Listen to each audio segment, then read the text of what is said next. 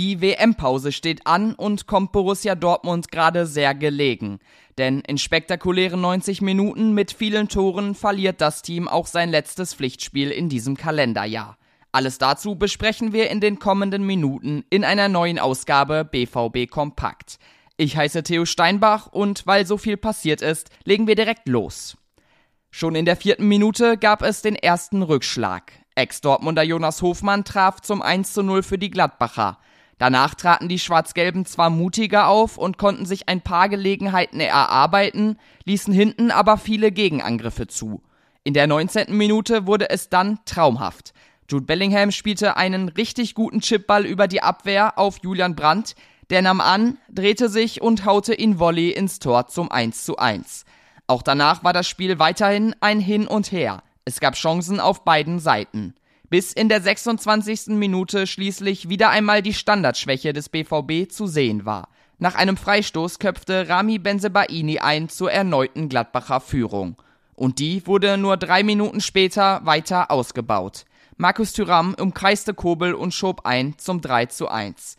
Danach machten die Dortmunder Druck, hatten auch einige Großchancen und trafen schließlich in Person von Nico Schlotterbeck nach einer Ecke. Und mit diesem spektakulären 3 zu 2 ging es in die Pause. Auch die zweite Halbzeit startete mit einem Rückschlag für den BVB.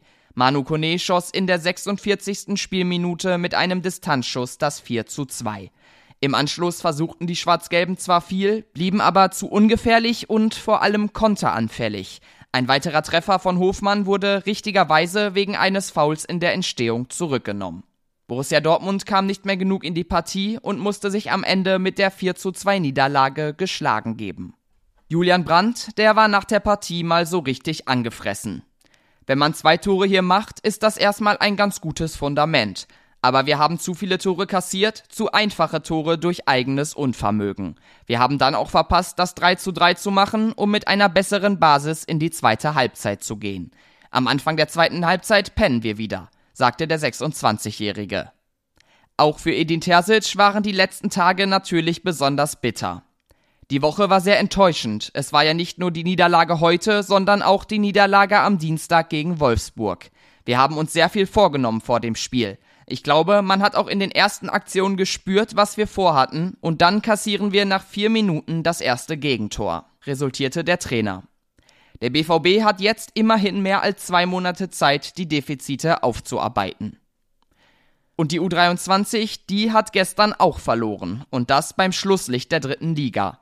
Gegen Erzgebirge Aue setzte es im Signal Iduna Park eine bittere 0 zu 1 Niederlage. Das Tor fiel kurz nach der Pause durch Marco Schikora. Das Team von Christian Preußer muss jetzt also langsam wieder nach unten schauen. Die B-Jugend der Borussia ist heute gefordert. Um 11 Uhr ist Anpfiff zu Hause gegen Preußen Münster. Und damit wären wir für heute auch schon wieder am Ende angelangt. Alle Infos rund um Borussia Dortmund erfahrt ihr selbstverständlich auf ruhrnachrichten.de. Mit einem Plus-Abo seid ihr hautnah mit dabei. Alles ganz Aktuelle findet ihr auf Twitter und Instagram. Da sind wir unter rnbvb aktiv. Ich treibe mich auf Twitter unter thsteinbach herum. Und damit danke fürs Zuhören und bis morgen.